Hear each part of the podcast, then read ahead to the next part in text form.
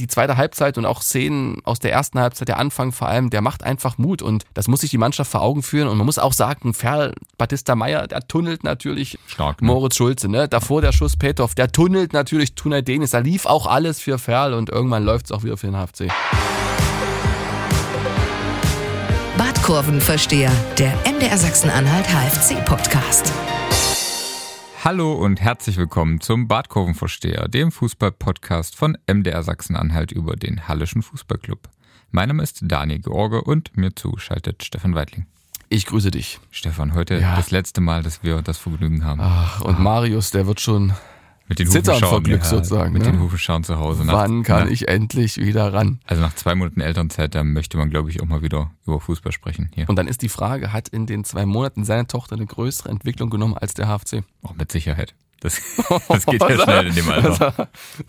Zumindest was die Abwehrleistung betrifft. Also ich glaube, da ist als deine ich- Tochter garantiert ähm, widerstandsfähiger. Also als ich hier übernommen habe, da sah es besser aus beim HFC, glaube ich. Vor zwei Monaten ungefähr. Naja, das, da ging es eigentlich gerade so los. Da ging es gerade los. ging's ne? gerade los, so ein bisschen. Ich konnte es nicht mehr verhindern, Phase. meinst du? Mhm.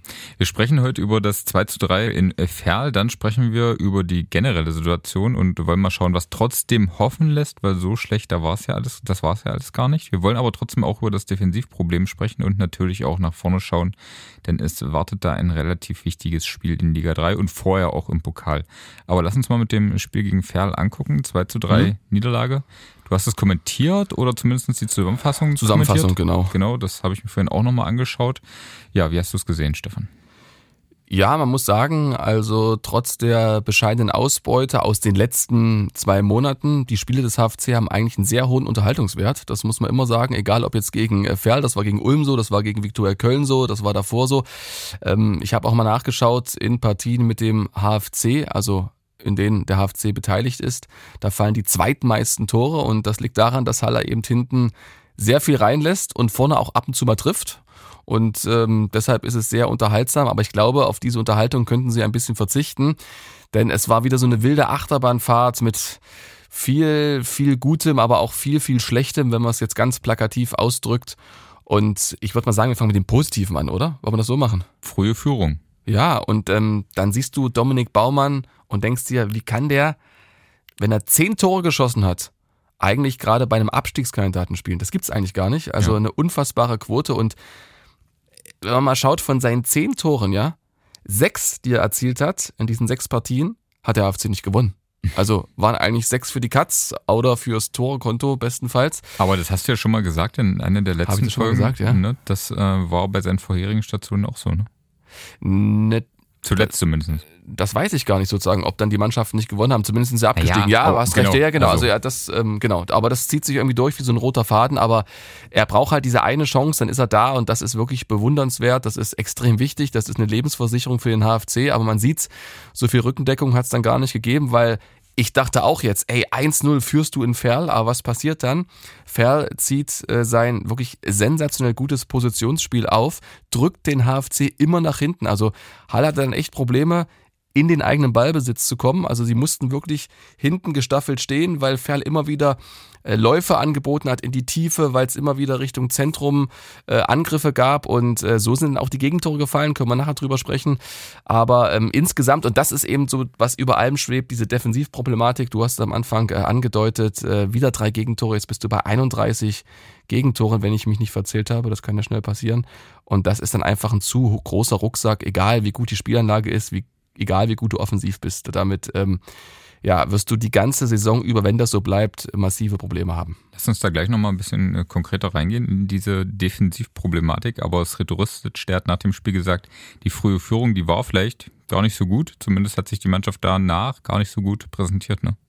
Ja, das war ja das, aber das lag, glaube ich, nicht so richtig am HFC. Das lag, glaube ich, einfach an Ferl. Also die wissen, ähm, was sie für eine Spielstärke haben und das hat uns ja auch ähm, ähm, Enrique Lofolomo im Podcast erzählt, dass ähm, mit dem Kollegen Alexander Ende, dem Trainer von Ferl, dann absoluter Zockertrainer am Start ist, der also extrem viel Wert darauf legt, spielerisch die Aktion zu lösen und nicht mit langen Bällen oder großartigen Flanken zu schlagen. Und so war es ja auch bei den Gegentoren. Und da sah Halle wirklich überhaupt nicht gut aus. Beim ersten Gegentor äh, Doppelpass zwischen Sessa und äh, Petov. Und da siehst du schon, Jeder ist zu spät. Geirit lässt, lässt Cessa ziehen, dann rückt Niedfeld aus der Kette zu spät raus, kann den Cessa Ball nicht blocken und am Ende ist Eitschberger zu spät an Cessa dran, es gibt elf Meter und der führt dann zum Ausgleich. Also das ist so eine Sache, ich weiß nicht, wie man, das ist immer schwer von außen zu beurteilen, ob das jetzt ob da die Abläufe noch nicht hundertprozentig stimmen, in dem Fall glaube ich nicht. Die Abläufe sind klar, aber sie sind einfach zu spät und der HFC ist da einfach ein Tick zu langsam und dann ist es vielleicht auch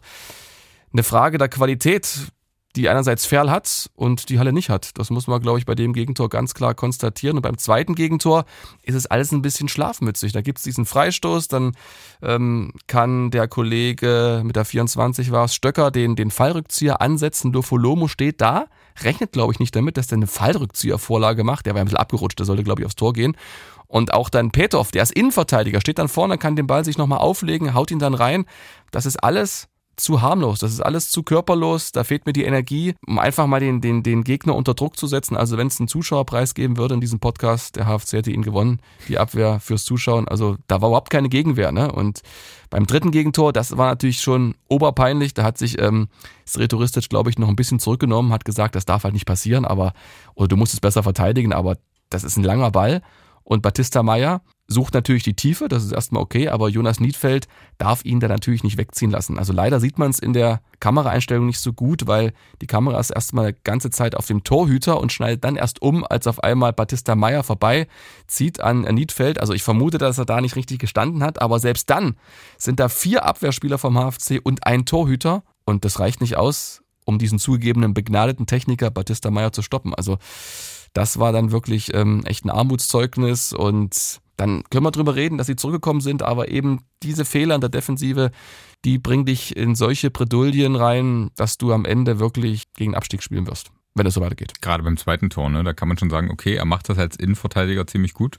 Und ich weiß halt nicht, ob sie nicht damit gerechnet haben. Ich glaube, es sieht so aus, ne, das ist ein Innenverteidiger, der, gut, der aber er hempelt da irgendwo hin oder so, aber nee. Er hat auch Zeit, ne? Er hat auch ne, Zeit, man genau. Alle, gehen, alle gucken zu oder einfach nur einen Schritt hin machen. Ja. Und da weiß ich halt immer nicht, ich glaube, der eine verlässt sich da auf den anderen und dann merkst du eben, vielleicht ist es dann doch noch nicht so eingespielt, dass jeder weiß, wie der andere tickt. Das entsteht ja erst über wirklich über Monate, über tägliches Training und dann auch in den Spielen. Ich hatte so das Gefühl, na, irgendeiner wird schon hingehen, denkt der eine. Und der andere denkt das Gleiche. Und dann passiert es eben, dass gar keiner hingeht und dann knallt's. Man muss unterm Strich aber auch mal sagen, Ferl wirklich unglaublich spielstark. Ne? Ja, und das müssen wir auch zur Ehrenrettung sagen. Also Halle trifft ja immer in den letzten Wochen auf wirklich formstarke und spielstarke Mannschaften. Davor Viktoria Köln stark gewesen, die hat man geschlagen. Ulm war trotzdem Tabellendritter, als man gegen Halle gespielt hat. Und jetzt eben Ferl seit sieben Spielen ungeschlagen. Die waren Fünfter vorher und ja, die treffen halt jetzt auf Halle. Ich glaube, vor sechs Wochen hätten die auch dieses Gegentor vielleicht nicht so leicht weggesteckt und hätten sich besonnen auf ihre eigene Stärke. Das können sie jetzt, weil der Erfolg ihnen recht gibt. Aber ich glaube einfach trotzdem, dass Retouristisch die Mannschaft darauf aufmerksam gemacht hat. Wir haben ja gehört, wie es bei den Videoanalysen vonstatten geht. Also da kann keiner wegnicken. Er fragt dann immer, wie würdest du reagieren? Also ich glaube, so war es auch bei der Spielvorbereitung. Die wussten genau, wie Ferl spielt, aber am Ende konntest du es trotzdem nicht verhindern.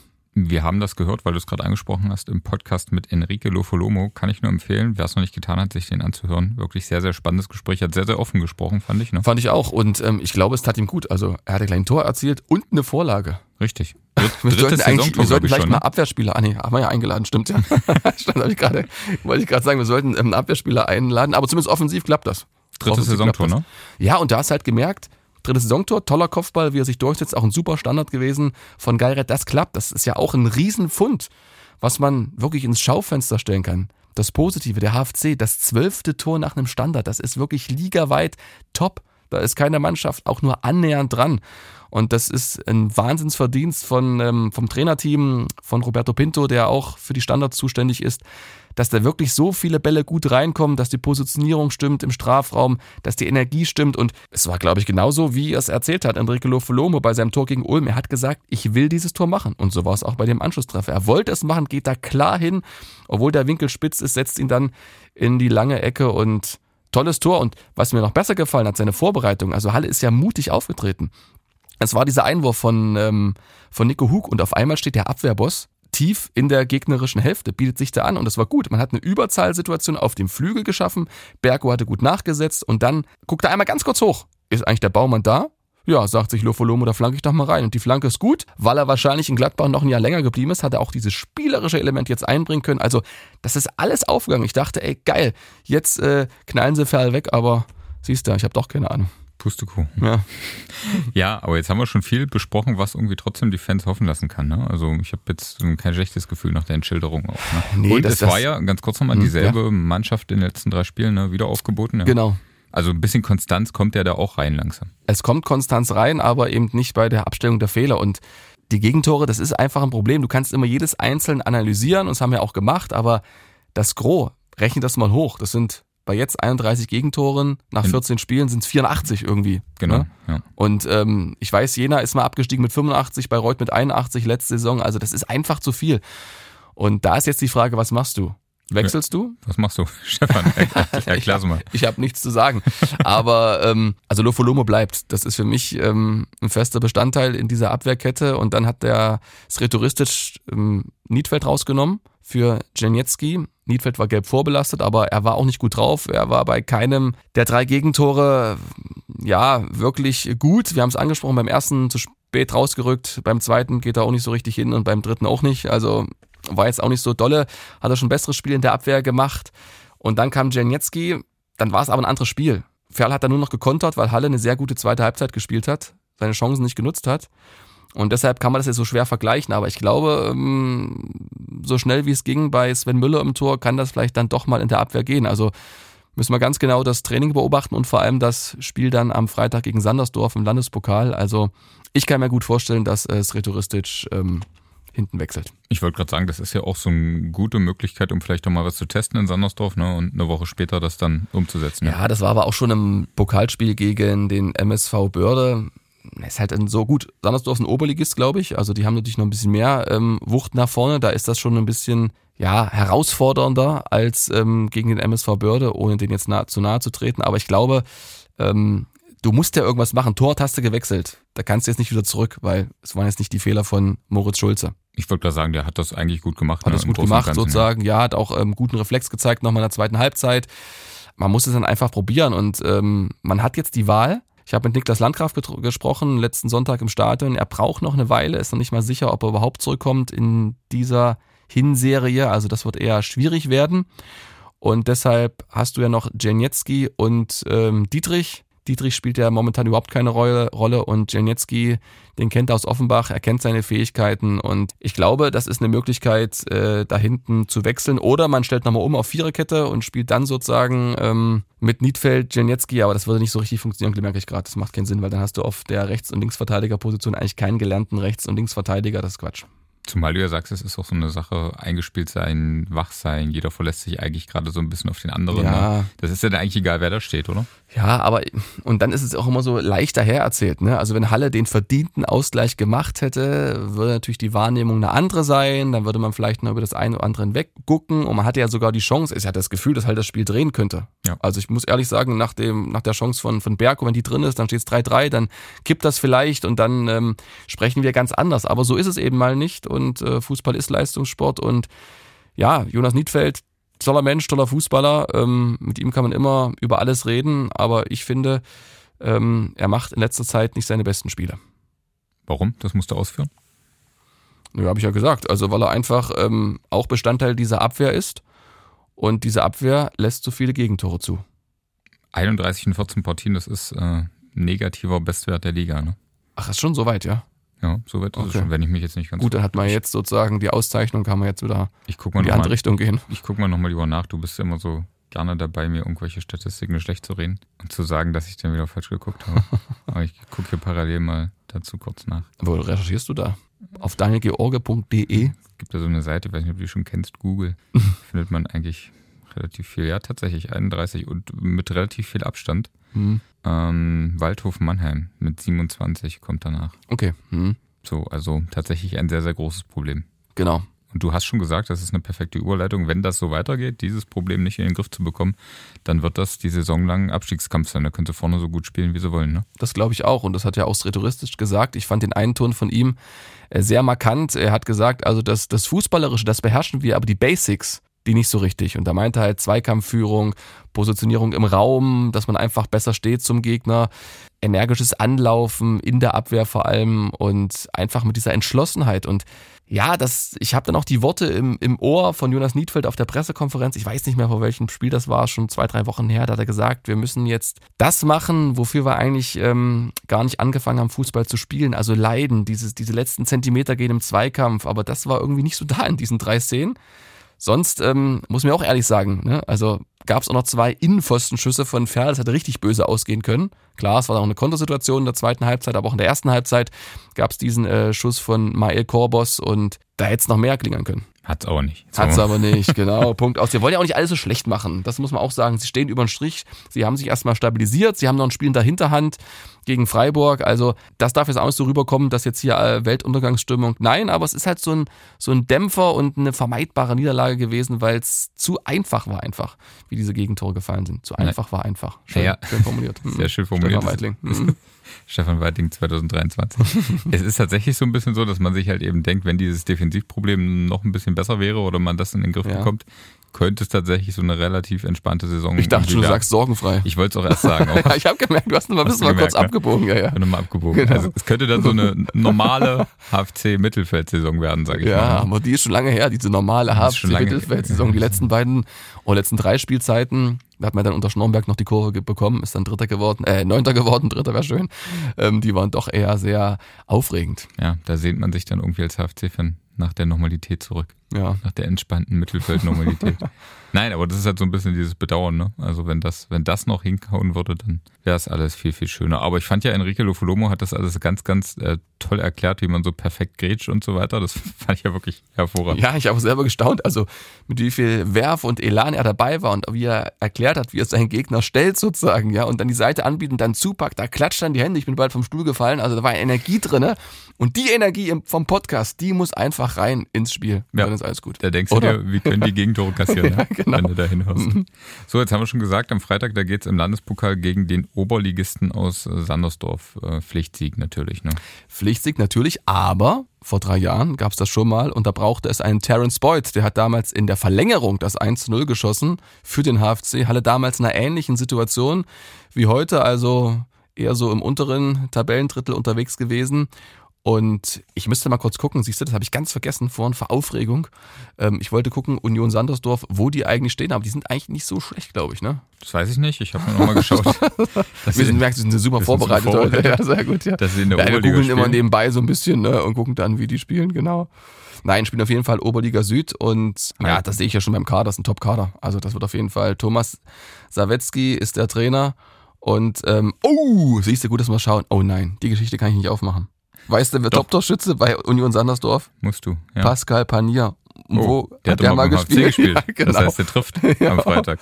Okay, also Halle muss mindestens zwei Tore erzielen, das können wir schon mal festhalten. Nein, und sie sind in der Tabelle äh, guter Sechster, also spielen da eine ordentliche, guck mal, nur sieben Punkte Rückstand auf Halberstadt. Also das ist keine leichte Aufgabe. Und das hat halt auch, das hat auch äh, Sreto Ristic gesagt, dass der Fokus gleich auf Sandersdorf geht, weil das kann schon so ein kleiner Stolperstein sein. Also es wird auf jeden Fall nicht so leicht gegen den MSV Börde, bin ich mir relativ sicher. Ja, das war Landesliga, ne? Siebte Liga, ja, ich glaube, das ist Bördeliga. Bördeliga, das ist in die Bördeliga.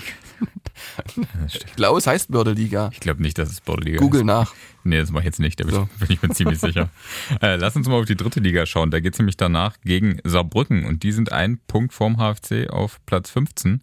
Also kleines Abstiegsduell, ne? Übrigens, ähm, es heißt Bördeliga. Ich habe gerade. Ähm, es heißt Bördeliga sozusagen. Doch, bei FUPA steht das jetzt hier. Ja, ich habe gegoogelt. Das ist keine offizielle Quelle. das ist die Bördeliga. Ja, Saarbrücken. Also, wir stellen uns, wir stellen uns mal Folgendes vor. Du besiegst Saarbrücken, dann bist du der Bayern-Bezwinger, Bezwinger. Was für ein Titel. Was Nützt dir zwar überhaupt nichts, nee. aber ist eine Mannschaft. Also da ist jetzt, ähm, glaube ich, so die Schonfrist der Kredit. Die haben ja verloren gegen 1860 München nach dem Bayern-Spiel schon so ein bisschen abgeflacht. Also da geht langsam dem Ende entgegen. Rüdiger Ziel war da vorher auch schon so ein bisschen angezählt im Umfeld. Die haben sich viel mehr erhofft. Die haben natürlich noch zwei Partien, glaube ich, in der Hinterhand, weil Dynamo abgesagt oder so. Aber die sind ja direkt vorm HFC. Ah, das ist super, super spannend, weil bei Saarbrücken extrem viel auf dem Spiel steht. Die sind, glaube ich, ähm, alles andere als gefestigt, weil dieses Bayern-Spiel, das war was Außergewöhnliches, das ist ausgeklammert. Und ähm, da traue ich dem HFC bei aller Problematik aktuell in der Abwehr einen Sieg zu. Bin ich mir ganz sicher. Wirklich. Spüre das richtig. Der spielt wahrscheinlich keinen Ex-HFC-Spieler, deswegen. Doch, Lukas Böder. Tatsächlich. ja, Lukas Böder. Stefan, überleg nochmal. Also, okay. Aber du bist dir sicher, das, ist- das ist Ja, sehr schön. doch, Es doch, wäre doch. auch wichtig, ne, weil es ist ja gerade noch alles eng beisammen da unten. Ja, und, und, und die zweite Halbzeit und auch Szenen aus der ersten Halbzeit, der Anfang vor allem, der macht einfach Mut und das muss sich die Mannschaft vor Augen führen. Und man muss auch sagen, Ferl, Batista Meyer, der tunnelt natürlich ähm, Stark. Ne? Moritz Schulze. Ne? Davor der Schuss Petov, der tunnelt natürlich Tunay Denis. Da lief auch alles für Ferl und irgendwann läuft es auch wieder für den HFC. Das ist ein schönes Schlusswort. Wenn du hier schon einen Punkt machst, dann kann ich auch jetzt gar nichts mehr ergänzen. Du kannst du gerne. Nee, möchte ich Ist ja deine letzte Sendung jetzt sozusagen. Ach, ich glaube, Marius, der geht bestimmt irgendwann nochmal in Elternzeit, dann komme ich nochmal wieder. Okay. Stefan, vielen lieben Dank. Euch da draußen, vielen lieben Dank fürs Zuhören. Wer es noch nicht getan hat, der abonniert uns bitte auf Spotify, iTunes und Co. Lasst unbedingt auch fünf Sterne da und kommt in unsere Facebook-Gruppe, die heißt, wie dieser Podcast, Badkurvenversteher. In diesem Sinne, bleibt uns treu und hört hier in zwei Wochen wieder Marius und Stefan zu. Bis dahin. Bis dann, ciao, ciao. Badkurvenversteher, der MDR Sachsen-Anhalt HFC-Podcast.